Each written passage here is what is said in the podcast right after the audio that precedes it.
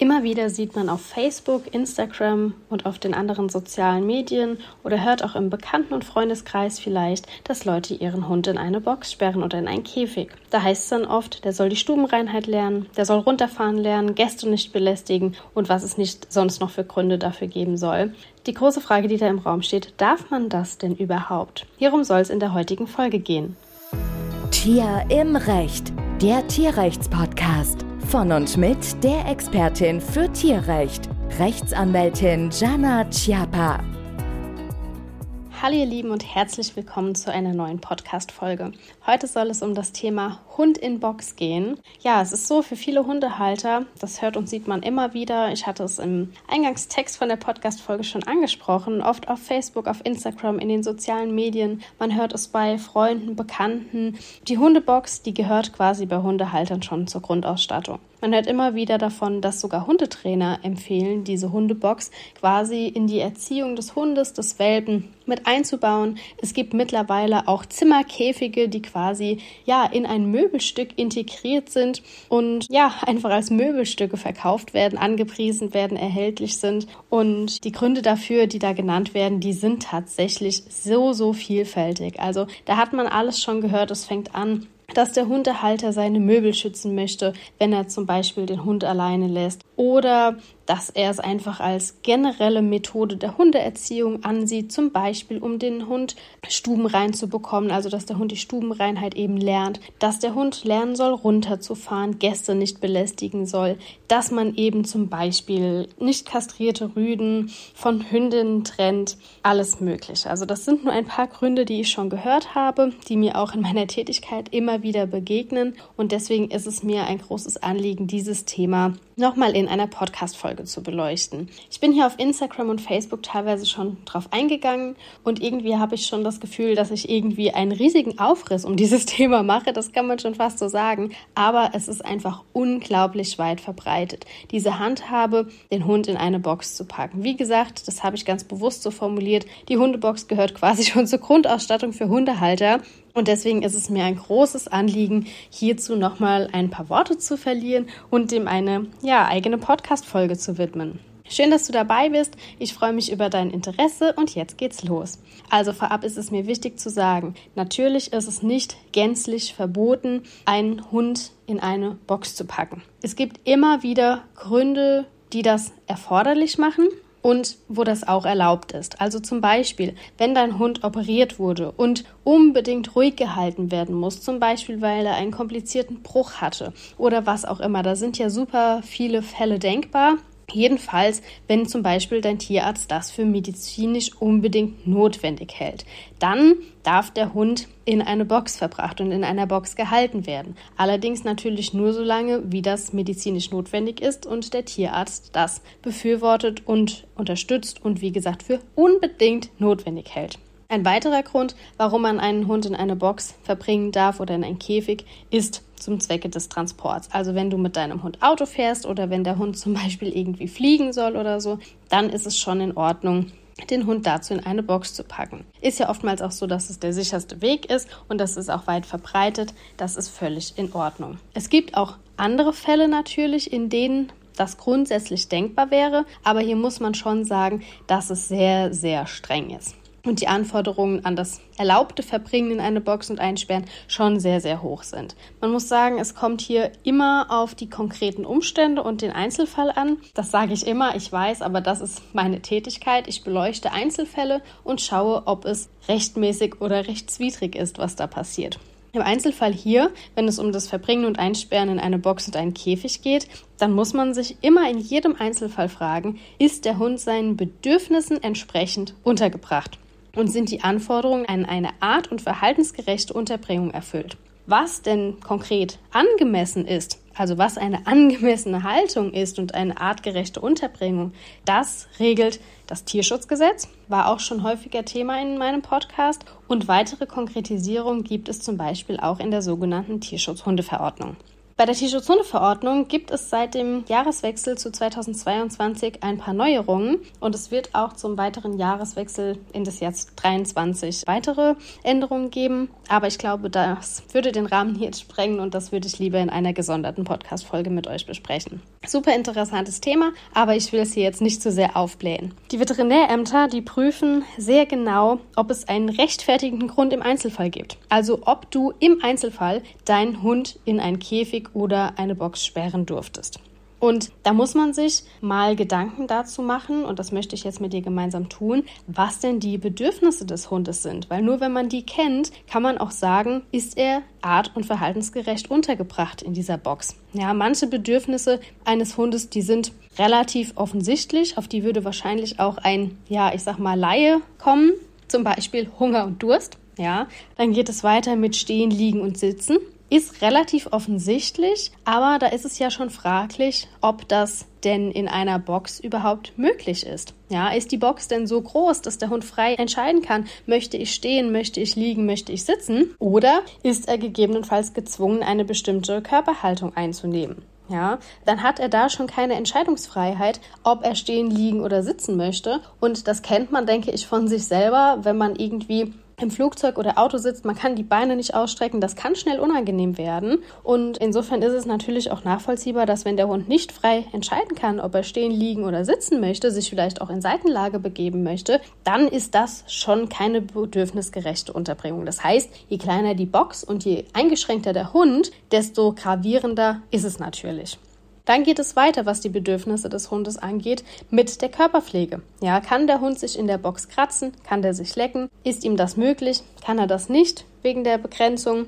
Weitere Bedürfnisse sind Sehen, Hören, Riechen, Vokalisieren, also Bellen, Jaulen und so weiter. Ja, grundsätzlich, wenn man jetzt zum Beispiel, es gibt ja auch unterschiedliche Arten von Boxen und Käfigen, sind das Wände, ja, oder sind alle Seiten offen? Aber auch da kann der Hund natürlich eingeschränkt sein. Dann kommen wir zu ein paar Bedürfnissen, die vielleicht nicht ganz so offensichtlich sind. Und da wird es dann jetzt halt wirklich spannend, weil wenn einem diese Bedürfnisse gar nicht mal aktiv bewusst sind, dann ist es natürlich schwierig zu verstehen, dass der Hund in diesen Bedürfnissen eingeschränkt ist. Also zum Beispiel der Bewegungsdrang. Ein Hund kann sich in der Box nicht frei bewegen. Er ist dazu gezwungen, an einer Stelle zu verharren. Dann haben wir den Erkundungsdrang und natürlich auch sowas wie Sozialverhalten, sowas wie sein Spielzeug herumtragen und so weiter. Klar, man könnte ihm ein Spielzeug in die Box legen, aber trotzdem ist er da ja eingeschränkt. Ja, Sozialverhalten in der Box. Sozialverhalten wird nicht stattfinden. Erkundungsdrang. Er kann nicht im Haus, in der Wohnung, im Garten oder wo auch immer umhergehen und selbst entscheiden, was er gerade erkunden möchte. Möchte er liegen? Möchte er sich ausruhen oder möchte er gerade umherlaufen? Will er sich mal die Beine vertreten? Will er Kontakt zu seinem Menschen, einem anderen Tier oder wem auch immer aufnehmen? Da wird der Hund dann seiner Entscheidungsfreiheit beraubt.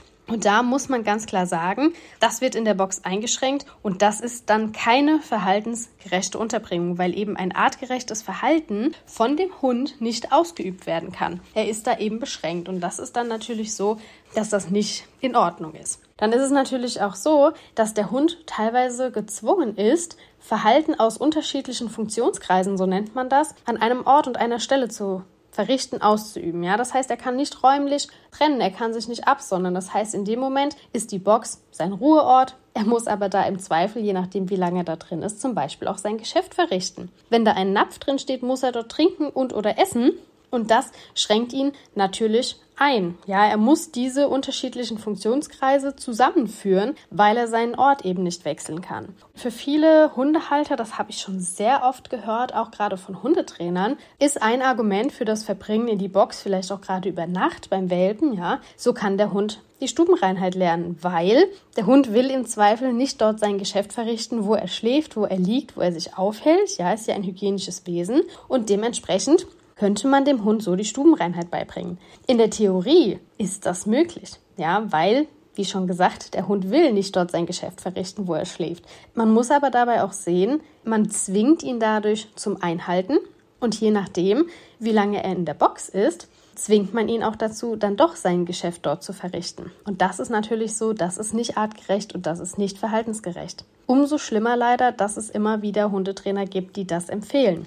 Dann ist es noch so, der Hund hat dadurch, dass er in der Box verbleiben muss, ja auch nicht die Möglichkeit, seinen Bedürfnissen nachzukommen. Heißt, es ist warm, dann kann er nicht entscheiden, ich möchte mich jetzt auf kühle Fliesen legen zum Beispiel. Oder er hat da eine Decke drin, er möchte vielleicht aber lieber gerade hart liegen oder umgekehrt. Vielleicht ist die Box an einer Stelle, wo es laut ist und er möchte vielleicht lieber irgendwo hingehen, wo es leise ist. Da hat er einfach keine Wahlmöglichkeit. Die Bedürfnisse, wie ihr seht, sind sehr, sehr vielfältig. Und wenn man die nicht alle auf dem Schirm hat, dann denkt man vielleicht, man erfüllt die Grundbedürfnisse. Aber die Grundbedürfnisse sind eben nicht nur Essen und Trinken zum Beispiel. Die Bedürfnisse sind vielfältig und genauso vielfältig sind dann natürlich die Verstöße, die man begehen kann, indem man diese Bedürfnisse einschränkt. Also können wir zusammenfassen, das Verbringen in eine Box ja, ist grundsätzlich nicht verhaltensgerecht und erfüllt auch nicht die Anforderungen an das Tierschutzgesetz, die Tierschutzhundeverordnung, es sei denn, wir haben einen erlaubten Ausnahmefall, wie zum Beispiel eingangs erwähnt, Transport oder medizinisch notwendig. Die Begründungen, die man für ein Verbringen und Einsperren in einer Box oder einem Käfig hört, die sind ja sehr, sehr vielfältig. Und ich bewege mich ja sehr viel auf Instagram und Facebook und es begegnet mir wirklich fast tagtäglich, dass ich sowas sehe. Ja, es gibt ja sehr viele Hundehalter, die auf den sozialen Netzwerken über ihre Hundehaltung berichten, die einen im Alltag mitnehmen und immer wieder sehe ich es, dass da eine Box verwendet wird. Man hört oft, ja, in der Box, da beruhigt er sich so gut, da fährt er so schön runter. Oder es ist sein Rückzugsort, er kann sich da vor Stressfaktoren zurückziehen. Oder ich verhindere damit, dass er Gegenstände zerstört zum Beispiel. In der Regel ist das nicht erlaubt. Es ist in der Regel tierschutzwidrig und in der Regel beziehungsweise oft nicht art- und verhaltensgerecht. Wenn wir uns jetzt mal das Beruhigen rausnehmen. Ich habe gerade gesagt, oftmals ist ein Argument, er beruhigt sich in der Box so gut, er fährt so gut runter.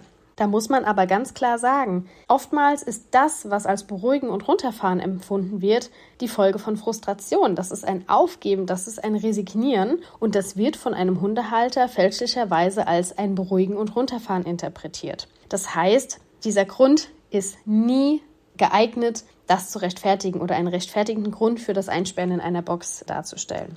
Wenn man sagt zum Beispiel, man will dem Hund einen Rückzugsort bieten, ja, und ihn von Stressfaktoren abschirmen, dann, ja gut, dann kann man das machen, ja, wenn man diesen Rückzugsort freiwillig anbietet. Es gibt wirklich Hunde, die suchen sich gerne eine Höhle, die wollen sich zurückziehen, die finden das gut, in was Kleines, Kuscheliges reinzukrabbeln. Aber ganz wichtiger Punkt, freiwillig, ja. Und da ist nun mal das einzige Kriterium, die Tür bleibt auf weil andernfalls kann der Hund es nicht freiwillig entscheiden und dann wird es rechtswidrig.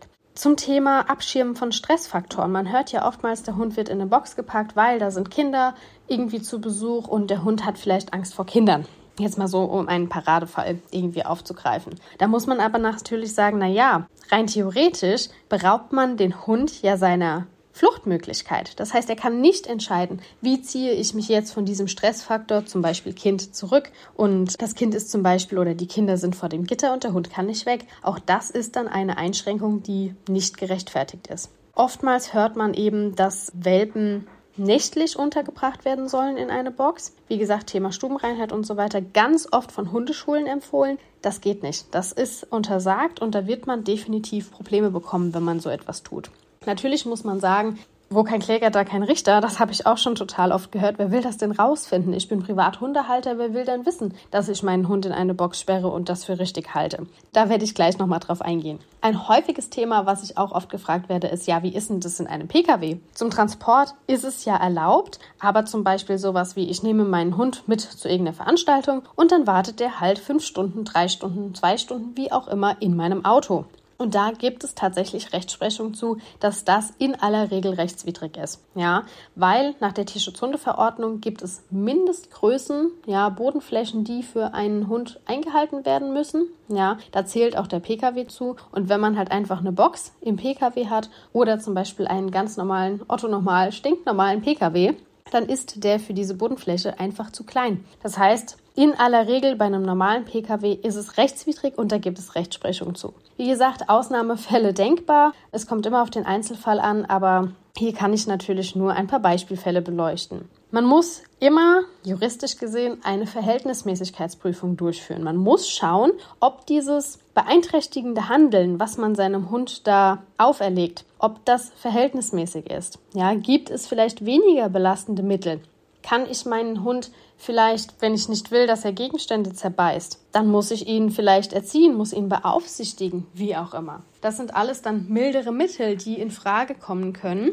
Und das muss man sich dann immer wieder fragen. Ihr seht, es gibt super viele Fälle und wie gesagt, ich habe es jetzt schon zweimal gesagt, ich bin fast täglich damit konfrontiert. Einmal, weil ich es einfach sehe, wenn ich auf den sozialen Netzwerken konsumiere, Beiträge lese, Stories schaue, Reels und Videos und was nicht alles, ja. Aber es ist auch so, ich habe das auch regelmäßig in meiner beruflichen Tätigkeit auf dem Tisch. Ich habe immer wieder mit Fällen zu tun, wo im Raum steht, dass Hunde in Boxen verbracht werden. Und jetzt will ich noch mal ganz kurz zu dem Thema kommen, was ich gerade schon erwähnt hatte. Wie kommt es denn oftmals dazu, dass es da zu Problemen kommt? Wie werden denn Behörden, Ämter darauf aufmerksam? Bei einem Privathundehalter, wenn man jetzt ein, zwei Hunde hat oder wie auch immer, dann ist es schon relativ unwahrscheinlich, dass man da irgendwie auf den Plan der Veterinärämter kommt, dass die auf einen aufmerksam werden. Aber natürlich kann es sein, dass es eine Beschwerde gibt, zum Beispiel von einem Nachbarn oder einem Bekannten, der einen mal zu Hause besucht hat und sagt, hm, der Hund wird in die Box gesperrt, das melde ich mal dem Veterinäramt, das ist nicht in Ordnung. Oftmals habe ich auch schon erlebt, dass die Leute das einfach selber äußern, ja, weil sie das eben für so normal halten und deswegen